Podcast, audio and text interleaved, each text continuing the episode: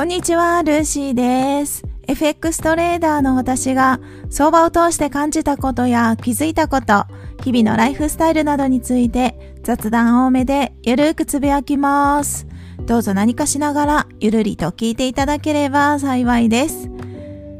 今回は10年後にお金持ちになるのはダメですか？というタイトルをつけました。FX をこれから始めようと思ってる方にとっては、もしかすると、ちょっと残念なお知らせかもしれません。FX をやってる人の多くは、1年後にお金持ちになろうとしてる人や、中には半年後にお金持ちになろうとしてるもしかすると、1ヶ月後にお金持ちをしようとしてる人とか、1週間後にお金持ちになろうとしてる人とか、とにかく、すごく急いで、大金を稼ぎたいって思ってる人が多い気がします。何を隠そう、私もその一人です。その一人ですというか、その一人でした。過去形にしておきますね。今は、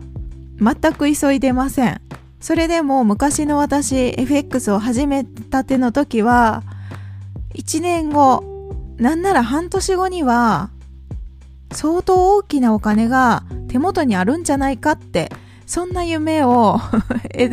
夢を抱いてやってました。そう思ってる方は、もしかしたら聞いてくださってる方の中にもいらっしゃるかもしれません。FX を実際やって、トレードをやって、そうですね、数ヶ月か数年か経ってる方であれば、わかると思いますけれども、そんなに簡単にお金は手に入らないことがよくわかると思います。私はわかりました。私も実際大きな損失を出したりとか、いろんな経験をしながら継続を続けてるわけなんですけれども、これから FX をしようと考えてる方、そして早くお金持ちになりたいって思ってる方がいたら、10年後にお金持ちになるのはダメなんですか？っていうその疑問を、その質問を投げかけたいなと思います。確かに1年後にお金持ちになりたいなーなんて思いながら FX を始めた人からすると10年後にお金持ちっていうのは9年も差があるわけですごく長い道のりのように感じます。だけれども1年後にお金持ちになったとしてもなったとしてもですよ、その1年後ですね、2年目に全てマイナスになることだってあり得るのが FX だと思ってます。FX に限った話ではなくって、冷静に考えたら当たり前かなとよくわかると思うんですが、FX はプロも素人も同じ場所で戦います。それが相場の世界ですね。同じチャートを見ながら、実際チャート、トレードをしてる時には、隣に誰もいないですけれども、その画面の向こう側にはですね、世界中のトレーダーがいます。プロも素人も同じ場所で戦います。例えば、学生時代のスポーツで言えば、プロになるまでには相当な練習をする必要があると思うんですね。日々練習をして、その中で練習をしているチームの中で選手にまず選ばれないと試合には出れません。そして試合も区大会があって、地区で試合をして、その次に県大会に出て、最後に全国大会に出て、そしてようやくプロの世界に入れるか入れないか、それでも入れない人もいるわけですよね。そんな流れが一般的です。プロの世界に入るまでには何年かかりますかっていう話なんですよ。こんな感じでスポーツとか別の話で例えると、プロの世界に入るまでめちゃくちゃ年数かかるよねっていうのは冷静にわかるんですが、なぜか FX に関しては、10年後にお金持ちになるのでは待てないっていう方が多い気がします。私自身がそうだったので、まあ、勝手に多い気がしますって言ってるんですけれども、SNS を見てても、やっぱり多く感じますね。決してそれが悪いっていう話ではないです。それぞれに目標があって、目的があって FX をそれぞれにやってるので、1年後にお金持ちになりたいと思ってやることはその人のモチベーションだと思うのでいいと思うんです。だけれども、そんなに簡単になれない場合もあるっていうところだけ知っておいた方がいいのかなと思うんです。実際、FX で1年後とか半年後とか短期間で順調にうまくいく方だっているんですよ、本当に。いるけれども、100%全員がその枠に入れるかっていうのは入れないはずです。投資の世界では1割でしたっけ ?1%?10%?1% ですかねぐらいしか勝ち続けることはできないと言われてます。それ以外の人は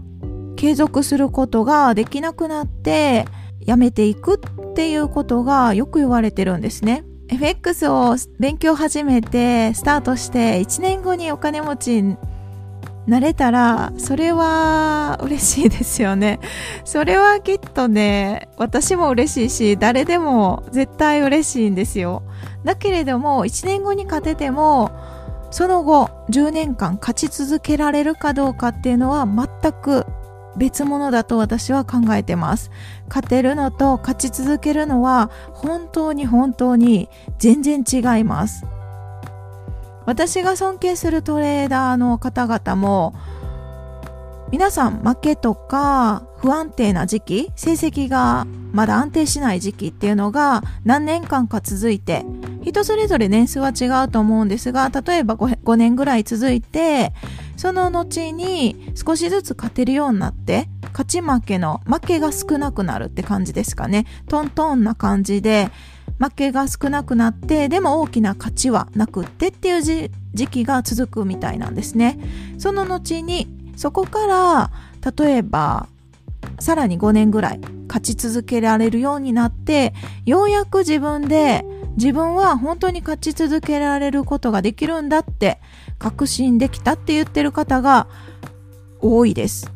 私自身はそこまでまだトレード歴がないのでそこまで至ってないぐらいのレベルなのでこんなお話をさせていただくのも恐縮なんですけれども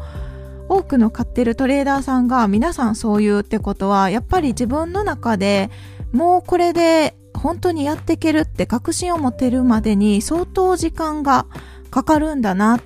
て思ってます。1年、2年買ったところでまだまだわからない。その先のことは何が起きるかわからないと。そんな感じで捉えてるんですね。とにかく1年勝てたとしても、その後10年間、20年間、もっとそれ以上勝ち続けられるかどうかは別物なんだと思ってます。FX は少額からスタートができるのと少額を大きくすることが可能なんですよね。それは事実です。レバレッジという仕組みがあるので、小さいお金を大きくすることはできます。できますけれども、ある程度まとまった資金があった方が、トレードは楽にできるのは間違いなくて、さらには、もしこれから長く FX と向き合っていく、続けるつもりならば、焦る必要って全くないんですよね。自分のペースでゆっくりとのんびりと進んでいったらいいのかなって思ってるんです。誰かと比較する必要もなければ自分のトレード履歴を振り返っててなかなかねあの成長が感じられないと思うんですよ。語学学習と同じだと思います。全然成長が感じられない。私もそうなんです。多分みんなそうなんですよ。だけれども前進してるんだって信じて続けるしか方法がなくて。そうそう。目に見えるこう成果っていうのはなかなか出ないんですよね。周りから見たら出てるように見えても自分はもっと高みを目指してると思うのでその小さい成長だったら全然成長してないみたいな感じに思っちゃうことだってあるかもしれませんだから自分のペースで進んでいくのがいいのかなって思ってるんですよね。逆にもし緊急性があって早くお金が必要だから FX をやってるっていうそういう理由の方であればぜひ FX, よ FX のような不確実なものではなくってどこかでアルバイトをしたりとか仕事をして自分の時間はあるので時間を売って確実なお金を手に入れた方が手っ取り早いです。本当に確実です。FX や投資は余剰金と自分の心に余裕があってのんびりとやれる人こそが勝てる勝つコツなのかななんて思ったりもしてるんですよね。とにかく余裕がない状態で FX をやっても結構きつくないですかね。資金量が多くて FX の収益がかなりある方であればそんなにトレードしなくってもワントレードで結構な額が入ってくるので心に余裕があるかなと思ったりもしますけれども本当に例えば来月の生活費を稼がないといけないっていうすごい焦って当月ですね今必死にトレードをするっていうのは結構厳しそうに感じます。私は全然できる気がしないですね。そういう切羽詰まった感じ。かなり余裕があってトレードを1ヶ月全然しなくても余裕で生活できるみたいな兼業トレーダーだったらそういうことができるじゃないですか。別で収益収入がいくつかあってトレードをしなくても一応生活はできる。そういう余裕がある状態で相場と向き合ってる方が私にとっては合うんですねその方が圧倒的に成績が良くなるんです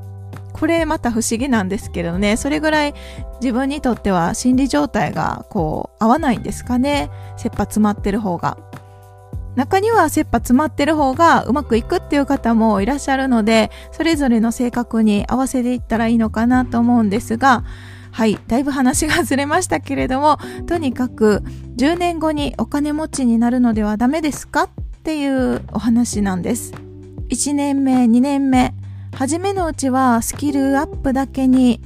フォーカスをして自分のトレードルールを守れる自分になるとか自分のトレードルールを構築するとかスキルだけにフォーカスをしてその時は少額でやるもしくはデモトレードというものが FX にはあるので